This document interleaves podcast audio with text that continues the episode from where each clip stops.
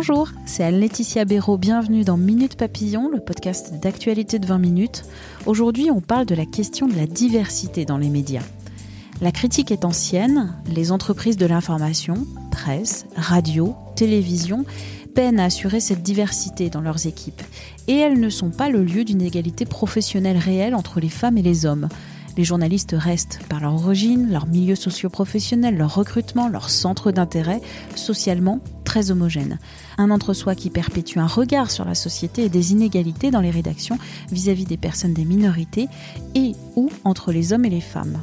Alors que le sujet est régulièrement débattu, des initiatives lancées, l'impression générale est pourtant au surplace. On en parle aujourd'hui avec deux expertes. Je m'appelle Marlène Coulonguli, je suis professeure à l'université Toulouse Jean Jaurès. Je travaille sur les questions de communication au sens large et en particulier sur euh, la question des inégalités de genre dans les médias. Je m'appelle Camille Laville, je suis actuellement maître de conférence à l'université de Nice en disponibilité et je travaille euh, donc actuellement en tant que chercheuse au Conseil supérieur de l'audiovisuel en Belgique à Bruxelles et je suis référente égalité et diversité au sein du CSA belge. Première question à Camille Laville, pourquoi parler de cette question de la diversité dans les médias? C'est un constat euh, récurrent euh, qui est fait par le CSA français, mais aussi par d'autres instances. Et le premier constat, il vient tout simplement des auditeurs, des téléspectateurs, des lecteurs, de dire, ben voilà, quand nous on est issus de la diversité, on n'a pas forcément le sentiment d'être pris en compte, représenté au sein des contenus qui sont diffusés. C'est impératif parce que aujourd'hui, les médias ne peuvent plus se permettre finalement de produire, on va dire, une représentation uniforme de la société française, alors que cette société française elle est diversifiée avec des hommes et des femmes effectivement, et que euh, même si on a au sein du personnel des médias autant ou presque autant de femmes que d'hommes journalistes au sein des rédactions, euh, n'a pas forcément pour conséquence d'avoir une production de contenu euh, journalistique qui représente les femmes et les hommes sur un pied d'égalité. Concernant la diversité, on n'est clairement pas face à une rédaction diversifiée, bien au contraire, et c'est effectivement un problème qui doit être pris en charge par les responsables des médias, mais aussi par les autorités publiques et les formations au journalisme. Est-ce que si on a une rédaction, donc un personnel des journalistes qui viennent d'origines diverses, on a une production qui reflètera mieux la diversité de la, de la société française alors là, je pense que vous parlez un peu de science-fiction parce qu'en fait, je pense qu'on saute les étapes. Euh, pour moi, la première chose, c'est qu'on ait cette population diversifiée au sein des rédactions et c'est loin d'être le cas. Ça tient à quoi? Ça tient au fait que, par exemple, en France, on a quand même une spécificité des hautes écoles, des écoles euh, privées également et des écoles euh, avec des préparations et des concours qui nécessitent un capital culturel, économique dont sont bénéficiaires qu'une très faible proportion de la population. Et c'est ça qui va favoriser en fait et c'est ça qui va constituer une barrière pour euh, une grande partie de la population et de grandes parties d'étudiants qui souhaiteraient être journalistes, mais qui se rendent compte que finalement, pour faire partie des 14 écoles reconnues, eh bien, il faut ce capital culturel et euh, économique dont ils ne disposent pas. Dans le débat sur la diversité dans les rédactions ou à la télévision, par exemple, on parle de population non blanche, on parle de minorités ethnoculturelles ou encore de minorités ethno-raciales. On pourrait se poser la question, est-ce que un présentateur euh, comme euh, Nagui, Cyril Hanouna ou Kev Adams euh, fait partie de ces populations non blanches ou pas? De quoi on parle avec ce débat sur, sur la représentation des minorités? Ce qu'il faut bien comprendre, et je pense que ce qu'il faut souligner, c'est que les baromètres travaillent sur ce qui est perçu, c'est-à-dire sur ce qui est représenté, mais on ne travaille pas sur la représentation au sein des ressources humaines des médias. En fait, le travail que je fais au CSL Belge, la première enquête qu'on a faite là, elle est très rare parce qu'en fait, on ne travaille pas sur derrière l'écran, on ne travaille pas sur les rédactions, la présentation d'un de rédaction, si vous voulez. Je pense que là, il y a un vrai enjeu, c'est-à-dire que on peut pas se contenter de dire, et c'est au cœur de votre question de départ, c'est-à-dire que c'est très bien que les baromètres existent et il faut voir est-ce que les, populations issues de la diversité sont représentées, mais il faudrait aussi un baromètre sur les personnes représentées au sein des rédactions. Et ça, ça n'existe pas. Donc aujourd'hui, on n'a euh, aucune initiative qui vise et aucune possibilité qui vise à dire ben voilà finalement on va analyser aujourd'hui la population de 20 minutes journalistique combien sont issus de la diversité. Qu'est-ce que c'est que la diversité? Est-ce que c'est d'avoir un grand-père qui a été immigré ou pas? Toutes ces questions là elles ne sont pas évoquées. Donc en fait c'est pour ça que je disais tout à l'heure c'est un peu de la science-fiction pour moi parce que en fait aujourd'hui on n'a aucun outil de mesure pour évaluer la diversité ou pas au sein des médias et d'ailleurs, on peut se demander aussi, est-ce que euh, si on a un jeune qui vient de banlieue et qui suit de la diversité, on va, est-ce qu'il faut forcément lui donner la responsabilité de prendre en charge les questions de banlieue? Il y a aussi cette problématique-là, c'est-à-dire le fait que d'avoir le sentiment, quand on est issu de la diversité, d'être euh, finalement réduit à ne couvrir que des problématiques liées à la diversité. Mm. Donc, euh, ou, le être une femme, est-ce que ça vous ça vous ça vous donne des compétences supplémentaires pour traiter de la maternité? Non. Il faut expliquer que pour il a fallu créer en fait un outil un outil de mesure pour les baromètres qui est de distinguer les personnes issues comme blanches et les personnes issues de la diversité. Mais par contre, je pense que ce qui est important de dire, c'est qu'aujourd'hui, il n'y a aucun outil, il n'y a aucun dispositif d'analyse des origines des journalistes. Hein. Ça n'existe pas. Et je pense que là, c'est un problème. Quoi. Ça n'existe pas en France. Vous mettez le point sur euh, une contradiction de la politique française qui promeut la diversité, mais qui, dans les faits, ne peut s'appuyer sur aucun outil. Alors, ça n'existe pas, oui, tout à fait. Pour changer la tendance dans les rédactions, il y a plusieurs initiatives. Par exemple, la chance pour la diversité dans les médias qui s'adresse aux étudiants boursiers. Il y a la prépa égalité des chances à Lille. Il y a eu l'Académie Le Monde entre 2012 et 2016. Il y a des structures, peut-être petites, mais pour que le recrutement dans les écoles de journalisme change un peu. Je pense que c'est effectivement très important euh, qu'il y ait ces initiatives et qu'elles sont très positives, mais c'est insuffisant aujourd'hui euh, pour essayer de dépasser euh, la barrière les barrières dont je parlais tout à l'heure de capital culturel et de capital économique, et surtout aussi pour permettre ensuite aux étudiants en journalisme qui quittent les écoles d'être intégrés au sein des rédactions. Donc, je pense qu'il est important de mettre en place des dispositifs qui visent bah, tout simplement à déjà intégrer les questions de genre et de discrimination au sein des formations de professionnels. C'est-à-dire que c'est très bien euh, d'élargir et d'ouvrir finalement euh, davantage de diversité et davantage d'égalité de genre au sein des écoles de journalisme. Mais si on ne forme pas cette population aux questions d'inégalité, de questions de genre et de discrimination et aux questions de diversité, très clairement, on va avoir un contenu qui va être extrêmement homogène et qui sera toujours absolument pas représentatif de la diversité de la population française. Ensuite, je pense que clairement, il faut euh, mettre en place des, des politiques de soutien en fait à la mixité au sein des entreprises, produire des statistiques de genre. Je pense que c'est très important et, et aussi des, lié à la diversité.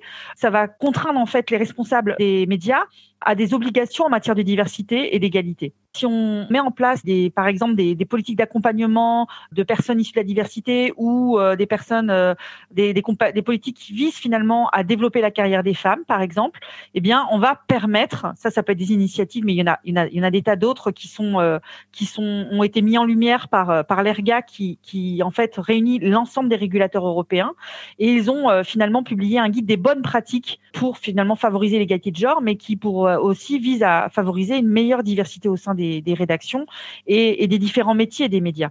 Et donc, on peut pas se contenter finalement de ces initiatives-là.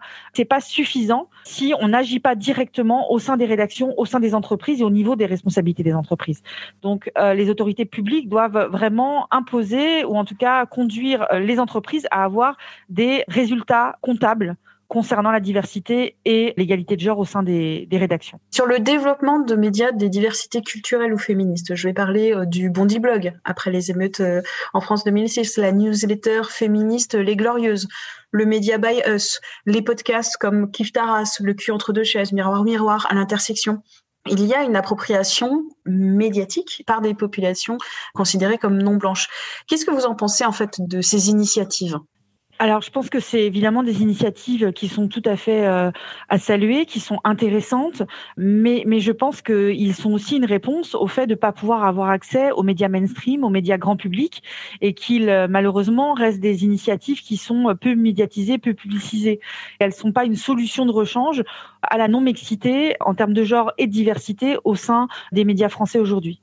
J'ai ensuite contacté la professeure Marlène Coulonguli pour évoquer la question de l'égalité professionnelle femmes-hommes dans les rédactions. Ma première question, quel est le lien entre le sujet de l'intégration de la diversité dans les équipes de médias et la question de l'égalité professionnelle femmes-hommes? Bien, vous avez prononcé un mot, c'est celui d'égalité, qui est à l'évidence le pont entre ces deux entre ces deux problématiques. Les médias se sont longtemps focalisés sur un groupe social dominant qui était celui des hommes blancs en position de pouvoir. Donc, euh, ce qui était dans, dans, les marges des médias, ce qui était invisibilisé, celles et ceux qui étaient invisibilisés, mais c'était d'une part euh, les femmes et d'autre part, bon, les personnes qui relèvent de ce qu'on appelle aujourd'hui les minorités ethno-raciales. Donc, le pont, on peut le voir à ce niveau-là. Et euh, on peut, à ce niveau de, réflexion, mettre en avant la question de euh, ce que j'ai appelé, ou plutôt ce qu'Éric Massé, sociologue des médias, a nommé l'hyperréalisme des médias. Alors, je parle ici euh, essentiellement des médias d'information parce que ça me paraît être une jauge intéressante pour questionner ce problème de l'égalité d'accès des uns et des autres. Médias d'information qui ont l'habitude de se donner comme étant le miroir du monde, le reflet du réel. Alors, en fait, les médias d'information sont moins le reflet du réel que le reflet des rapports de pouvoir qui structurent la réalité et qui structurent les rédactions. Alors pourquoi parler d'hyperréalisme? Parce que euh, ce qu'on voit dans les études qu'on fait sur la représentation des populations euh, dans les médias, c'est que les médias finalement majorent les groupes sociaux en position euh, de domination et minore les groupes sociaux minoritaires, dont les femmes, dont les personnes euh, ethno-racisées. D'où cette formule d'hyper-réalisme qui me paraît bien rendre compte de ce mécanisme de marginalisation d'un certain nombre de populations.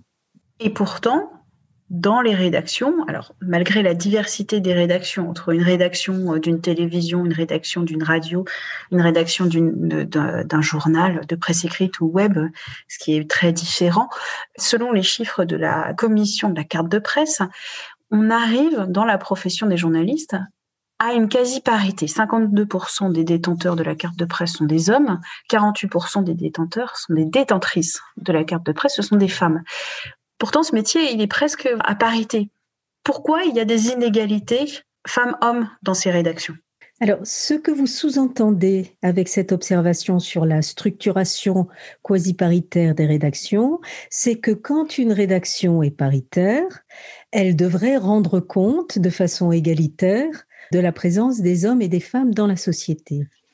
Et euh, je pense que c'est cet implicite-là qu'il faut interroger. D'une part, parce qu'il ne suffit pas d'être une femme pour être féministe et promouvoir la représentation des femmes, premier point. Et deuxième point, parce que femmes et hommes, nous sommes de façon plus ou moins consciente porteurs et porteuses de l'inconscience sexiste de la société. Donc il ne suffit pas euh, qu'il y ait euh, presque égalité ou presque parité de journalistes hommes et femmes dans une rédaction pour promouvoir pour autant euh, une représentation plus juste de la réalité. Alors une fois que j'ai dit ça, je vais quand même mettre un bémol. Et on se rend compte qu'effectivement, il suffit pas d'être une femme pour être féministe et donc promouvoir une représentation paritaire des hommes et des femmes. En revanche, la plupart des féministes sont des femmes. Donc effectivement, en ayant plus de femmes dans les euh, dans les rédactions, on a toutes les chances de réussir à mettre en avant ce regard plus juste dans la représentation des hommes et des femmes dans la société. Et puis dernier point peut-être, même si on a presque autant d'hommes et de femmes qui sont aujourd'hui détenteurs et détentrices de la carte de presse, dans l'organigramme des médias, ce dont on se rend compte, c'est que les postes de responsabilité sont quand même en grande partie entre les mains d'hommes de nombreuses études depuis les années 60. C'est très facile d'obtenir les chiffres sur les stéréotypes de sexe, de, genre. Pourquoi il y a une inertie un peu euh, des médias pour renouveler et pour atteindre cette égalité professionnelle femmes-hommes dans les médias? D'abord, vous avez raison de souligner que les chiffres sont très anciens. Dans les années 60, de féministes en particulier euh, très très très intéressantes, euh, Anne-Marie Dardigna d'une part, et puis même euh, avant elle, ça y est, son nom vient de m'échapper. Mais bref, ont informé cette question des stéréotypes de genre dans les médias et ont bien montré que les femmes étaient confinées dans des dans des jeux de dans des jeux de rôle convenus. Dans les années 80, un tas d'études mondiales, l'Europe en particulier, a promu tout un tas de travaux permettant d'informer cette question de la sous-représentation des femmes dans les médias tout un tas d'institutions en France en particulier, que ce soit le CSA, que ce soit le Haut Conseil à l'égalité ou autres, mènent régulièrement des enquêtes hein, qui informent cette question. Donc, euh, effectivement, il faut s'interroger sur cette inertie euh, qui semble frapper les médias en dépit de l'information que nous avons euh, concernant ces, ces disparités. Alors, je pense que ça nous, enfin, les médias font partie du monde social en règle générale. C'est un élément du monde social et ce monde social, comme je le disais, est structuré par un inconscient sexiste. Donc ça, c'est une, c'est une des, des, raisons pour lesquelles euh, il ne suffit pas d'avoir ces chiffres. Hein, la lourdeur de, de, cette, de cet ancrage sexiste ne tient pas uniquement aux médias, même s'il est euh, en partie lié avec la question des médias. Ce que nous observons quand nous faisons, euh, bon, enfin, j'allais dire nous, les chercheuses sur la question des genres, mais les militantes aussi euh, sur ces questions-là, ce que nous observons, c'est que quand nous sortons des chiffres là-dessus, ils n'intéressent pas tous les cinq ans, nous coordonnons une, grande étude internationale qui s'appelle le Global Media Monitoring Project et nous proposons des conférences de presse auxquelles ne viennent que les quelques journalistes qui sont d'ores et déjà sensibilisés à ces questions. Et les seuls médias qui euh, rendent compte de ces études, ce sont des médias spécialisés. Mais les médias mainstream en rendent très rarement compte. Donc, effectivement, ce sont des sujets qui ont du mal à prendre dans la sphère euh, médiatique et partant euh, dans la sphère sociale en règle générale. Je voudrais euh, citer à ce propos, disons, un penseur bien connu qui est Michel Foucault et qui, parlant des technologies de genre, parce que les médias sont des technologies de pouvoir hein, et des technologies de genre, disait que finalement, leur inertie, leur résistance au changement était une de leurs grandes forces.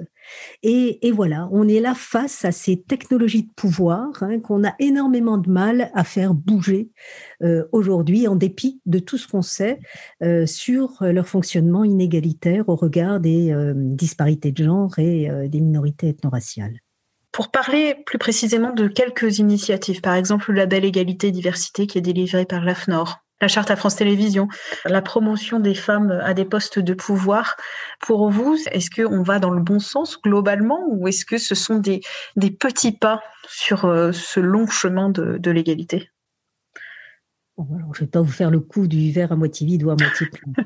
On ne peut évidemment que se réjouir hein, de, ces, euh, de ces petits cailloux blancs. Bien sûr que ce sont des initiatives intéressantes. Hein. On aurait aussi pu parler des, euh, des postes de responsables de gender editor qui ont été euh, mis en place. je pense à celui de Mediapart. Il y en a sans doute d'autres, mais euh, il faut souligner aussi la fragilité hein, de, ce, de ces types de postes, puisque je sais que dans certains médias, euh, un tel poste a été mis en place et puis à la faveur de restrictions budgétaires, etc. Ce sont les premiers postes qui sautent. Donc il y a à la fois une forme de bonne volonté et, et d'autre part, voilà, des difficultés à installer ce type de logique dans le temps on peut réfléchir, disons, en trois temps. Dire que d'une part, il faut continuer à promouvoir l'information sur ces inégalités de genre concernant euh, l'accès des, euh, des minorités ethno-raciales. Donc, il faut continuer absolument à promouvoir cette information, si possible, en dehors du cercle des initiés. Sachant en outre que l'égalité ressentie surévalue toujours l'égalité réelle. C'est tout aussi vrai au niveau des minorités ethno-raciales. Deuxième temps, la formation des journalistes, formation initiale, formation continue, que ce soit dans les écoles de journalisme ou alors ailleurs, puisqu'on sait que seule une minorité de journalistes en poste sortent des écoles de journalisme. Donc, il est extrêmement important de mettre en place des modules de formation continue, donc pour sensibiliser les journalistes à cette question. Donc, information, formation, et puis obligations de type légal. Alors on sait qu'on a des formes d'incitation par l'État, mais il faut s'interroger pour savoir s'il ne faut pas passer maintenant à des mesures de type plus coercitive. Le Haut Conseil à l'égalité proposait, dans, dans, dans, un des rapports qu'il a rendu sur cette question, de couper le financement public à des médias qui seraient bénéficiaires de ces financements au motif qu'on ne peut pas financer des médias qui ne promeuvent pas l'égalité. Donc voilà, puis il y a d'autres méthodes, hein, le name and shame, euh, etc. Donc on a une palette euh, d'éléments à la fois ponctuels, dans le temps court, dans le temps long, qui concernent en amont la formation des journalistes, la sensibilisation du public, et c'est évidemment en mobilisant tout cet arsenal qu'on va euh, réussir à avancer un petit peu plus vite sur cette voie de l'égalité. Pourquoi est-ce que c'est tellement important que les médias rendent compte de façon juste de la réalité? Alors d'abord parce que c'est leur boulot, en tout cas quand il s'agit de médias d'information, mais aussi parce que euh, il ne faut pas euh, il faut pas occulter le pouvoir euh, prescriptif des médias. Hein. Les médias ont quand même un rôle d'entraînement et occulter, que ce soit de façon volontaire ou le plus souvent involontaire, des catégories de population, a des effets aussi sur ces populations qui sont marginalisées, qui sont minorisées. Peut-être avez-vous entendu parler de l'initiative de, de Gina Davis aux États-Unis. Elle a cette formule que je trouve intéressante. If she can see it, she can be it. Si les petites filles peuvent voir des femmes en position d'autorité, en position de pouvoir, elles pourront elles-mêmes être en position d'autorité, en position de pouvoir. Et euh, Gina Davis, bon, et puis tout un tas de, recherches par ailleurs, mettent en avant donc euh, la notion de role model. Et la responsabilité des médias, elle réside là aussi, en ce que quand elles ne montrent pas certaines réalités, elle empêche également cette réalité d'advenir, ou elle ne favorise pas le fait que cette réalité advienne. Donc voilà, les médias sont non seulement descriptifs, mais ils sont aussi prescriptifs. Merci à Camille Laville et Marlène Coulonguli pour leurs interventions. Minute Papillon, c'est le podcast d'actualité de 20 minutes. Vous pouvez le retrouver sur toutes les applis et les plateformes d'écoute en ligne. Vous pouvez vous abonner, c'est gratuit, nous évaluer avec des étoiles et nous écrire à audio-20minutes.fr. On se retrouve très vite d'ici là. Portez-vous bien.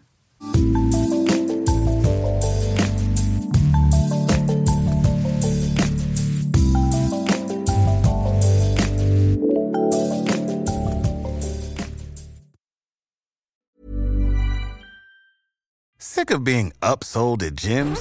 My guy, you're currently a base member. For $90 more, I can upgrade you to our Shred membership. For 130 more, you'll be a swole member. And for just $300 more, you'll reach Sweat Platinum.